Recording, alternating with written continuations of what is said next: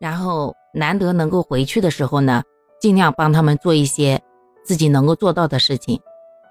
比如帮他们买米买油、充好煤气呀，然后剪剪手指甲、脚指甲呀，掏掏耳朵呀，带他们去理理发呀，像冬天的时候带他们去洗洗澡啊，帮他们把衣服归归弄弄啊。其实这些事情我们觉得很平常，但是。对于他们而言，随着年纪的增长啊，已经越来越难做到了。所以，爱是什么呢？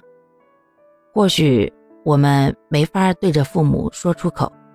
但是我们用自己的方式让他们明白我们需要他们，也让他们明白我们在关心他们。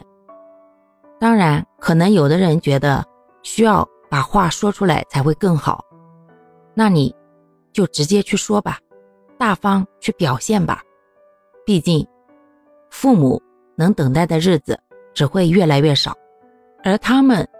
所惦记的，也不过就是子女身体健康、家庭和睦、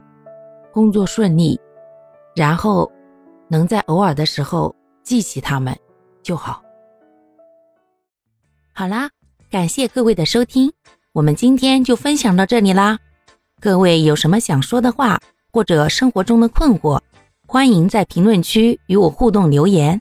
我们可以共同探讨如何换个角度让生活变得更舒服、更美好哦。